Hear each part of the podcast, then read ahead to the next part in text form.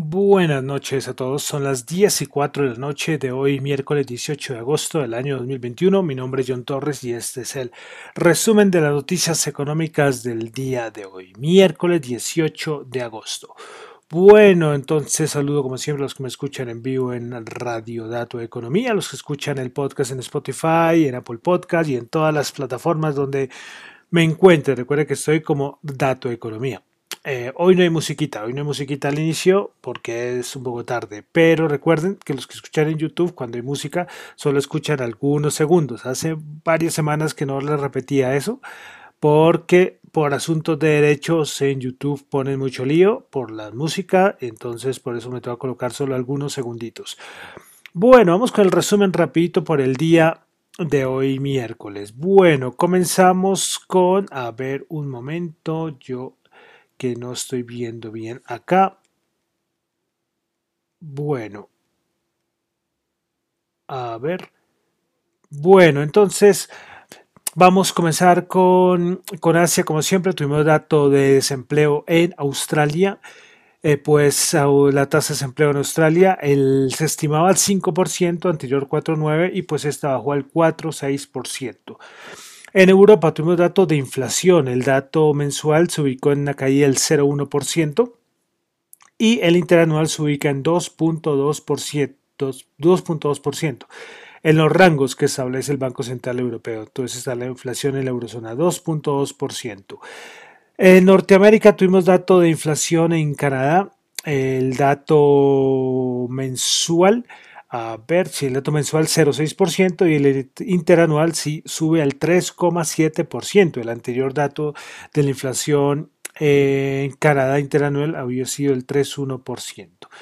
Estados Unidos, dato de permisos de construcción 2.6%, el dato mensual se estimaba una subida solo el 1%, pues subió al 2,6%. Bueno, lo importante del día a nivel de Estados Unidos y bueno, de cierta manera saben que lo que hace la Reserva Federal afecta a todos los mercados de todo el mundo, pues fue las actas o las minutas de la Reserva Federal. Bueno, voy a resaltar tres cositas. Eso es, un documento bastante largo, pero voy a resaltar solo tres cositas. Bueno, eh, algunos miembros en las minutas de la Reserva Federal dice que algunos miembros expresaron la preocupación de que sostener excesivamente las condiciones financieras que se tienen actualmente podría conducir a un aumento del riesgo del sistema financiero. Eh, palabras fuertes. ¿eh? Bueno, eh, también dijo que algunos participantes indicaron que se debe empezar a preparar para limitar la compra de activos lo antes posible. Y respecto al tapering, que era como lo más importante, es que hay una división en la Reserva Federal. Algunos dicen que este año podría ser muy bueno que se ocurra el tapering.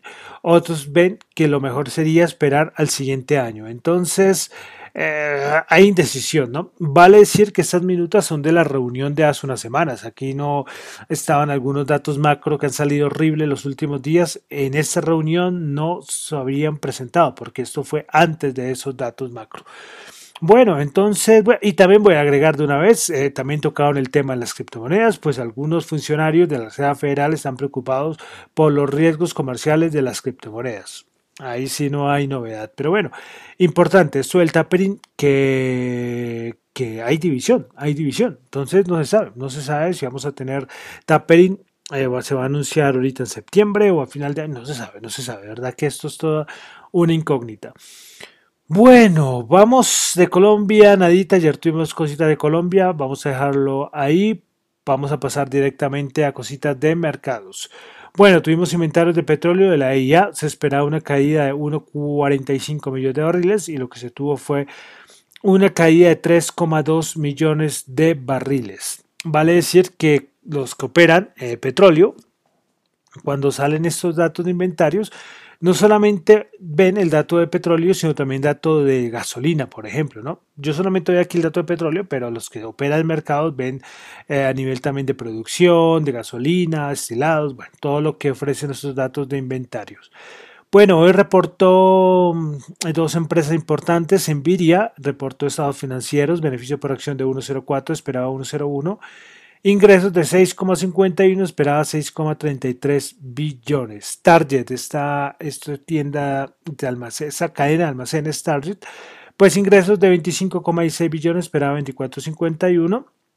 Eh, ventas aumentaron el 8.9, se esperaba un aumento del 8.1%. Y beneficio por acción de 3.64, esperaba 3.48. Bueno, y ahí dejamos eh, de cositas de empresas, como les digo, hoy más bien es resumen, resumen. Ah, bueno, también Standard Poor's mantuvo la nota crediticia de Ecopetrol, eso sí salió hace, hace unas horitas.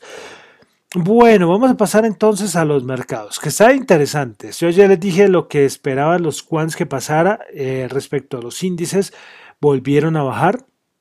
Hay mucho, mucha preocupación por ese vencimiento de opciones del viernes. Es una cosa que no voy a explicar acá, pero que bueno, bueno, han, han, mantenido y las bajadas pues ahí van, no son importantes, pero de, de punta de 0.8, 0.7 y bueno, ahí las han mantenido. Y hoy al final, pues la bajada pues fue un poco más, más fuerte que el día de ayer. Ayer la sostuvieron muy bien. Pero bueno, eh, respecto, porque asuntos de tapering hay mucha discusión. Eh, los minutos no fueron los más optimistas posible, eso sí hay que aclararlo. Pero, pero bueno, esperaremos a ver cómo se va a desarrollar. Ayer que les toqué el tema, de las de, de, lo que decían los cuantitativos y por ahí también vi a alguien más hoy hablando de, de McKellicott que es como uno de los cuantitativos más seguidos el de Nomura pero bueno miraremos solamente estaremos siguiendo seguiremos haciendo el seguimiento lógicamente en mi caso también operando pero pero bueno a ver qué nos ofrecen pero ya van dos días seguidos de caídas en los índices de Estados Unidos bueno, entonces Nasdaq 100 bajó 144.09%, por ciento, perdón, 14.857. Principales ganadoras del día, Trip.com 4,6%, Tesla 3,5%, Ross Store 2,7%, principales perdedoras AMD menos 3,8%, Automatic Data Processing ADP menos 2,9%, Apple bajó el 2,5%. Vamos ahora al SP500. El SP500 en un soporte importante, 4.400, ahí cerró exacto.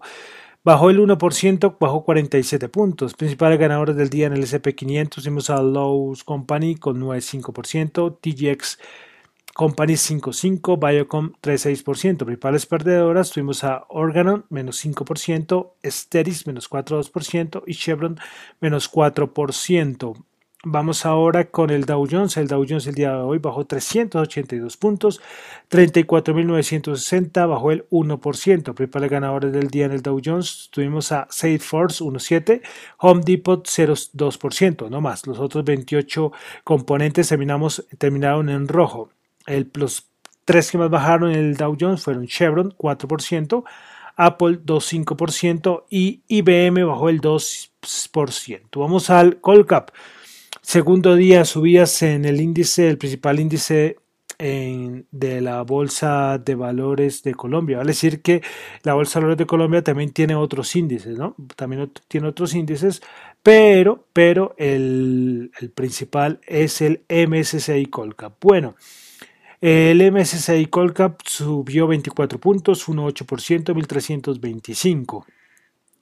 Eh, el, el apareció, que bueno, muchos explicamos porque eh, afuera vemos que, que, hay caídas, como acabamos de mencionar, pero, pero parece que hay un asunto de, de fondo de cesantías haciendo compras estos días, pareciera, pareciera por esa subida de dos días y subidas importantes del Colca. Bueno, eh, principales ganadores en la Bolsa de Valores de Colombia, tuvimos a Enca, subió el 10%, Balsimesa subió el 6,5% y Nutresa subió el 4,6%. Principales perdedoras, Empresa de Teléfonos de Bogotá bajó el 1,7%, Caracol bajó el 1,6% y Cemex bajó el 1,3%. Vamos a pasar al petróleo, el WTI 64 bajó 2,2%, Brent 67,3 bajó 1,8%. El oro 1790 subió 3. Hoy coloqué un videito. Saben, los que me siguen en Twitter, en arroba Jonchu, saben que siempre coloco con los datos económicos del día un videito. Y pues apareció eh, que agosto y septiembre son meses muy alcistas para el oro.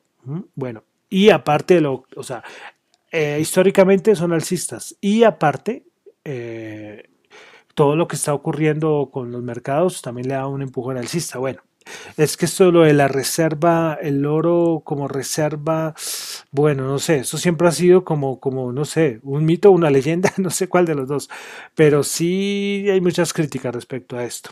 Bueno, el Bitcoin 44.857 subió 155, pero ustedes saben que siempre vemos a ver en cuánto está el Bitcoin. 44.325, es decir, ha bajado como 500 dólares. Respecto a criptomonedas, pues bueno, el Banco Popular de China, que ustedes saben que sigue con sus medidas fuertes en contra de las criptomonedas, pues va a sancionar a 11 empresas sospechosas de llevar a cabo actividades ilegales con las criptomonedas, que mejor dicho, y que, mejor dicho, no quiere que nadie negocie criptomonedas en China y que si alguien hay alguna sospecha, le caen encima. Y también hoy salió eh, hay una firma, una empresa que se llama eh, si no estoy mal, eh, sí, Chain no, perdón, Chain Alits, creo que es el nombre. Bueno, ellos hacen siempre investigaciones acerca de blockchain, de criptomonedas, y hoy sacó un ranking como de los 20 países donde más se usa las criptomonedas. Bueno, entonces voy a, solo les voy a mencionar rápidamente el top 20. Comienzo del 20 al 1. 20, Afganistán. 19, Tanzania. 18 Rusia, 17 Ghana, 16 Sudáfrica, 15 Filipinas, 14 Brasil, 13 China, 12 Tailandia, 11 Colombia, 10 Argentina, 9 Togo, 8 Estados Unidos, 7 Venezuela, 6 Nigeria, 5 Kenia, 4 Ucrania, 3 Pakistán, 2 India y en el número 1 Vietnam. Estos son entonces los los países que más comercian con criptomonedas. Ellos también hacen como un ranking aparte de los que negocian P2P, P2P en, en criptomonedas son, por ejemplo, plataformas donde no hay ningún intermediario, intermediario, intermediario, se me traba la lengua. Por ejemplo, aquí en Latinoamérica es conocida local bitcoins, es decir, que alguien publica, yo vendo o compro bitcoins y otra persona entra a la plataforma y compra o le vende a esa persona. Entonces, es una cosa de persona a persona, por eso se llama P2P. Eh, en este puesto, Colombia ubica, se ubica en el puesto 12 el número uno, por ejemplo, es Kenia, Venezuela el número 6, ¿no? Y Argentina, que son países importantes, el puesto 33. Pero bueno, quería solamente traerles este ranking de los 20 países que más negocian con criptomonedas, que más usan criptomonedas. Listo, bueno, y para finalizar el dólar, tasa representativa del mercado para el día de mañana, 3.861, bajó 7 pesitos. Bueno, con eso termino en este rápido resumen de las noticias económicas, porque es tardecito. Pero bueno, termino. Recuerden que lo mío son solamente análisis personales. Esto no es para nada ninguna recomendación de inversión. Mi nombre es John Torres. Me encuentran en Twitter en la cuenta arroba Chu, J-H-O-N-T-X-U, y en la cuenta arroba Datoeconomía. Muchas gracias.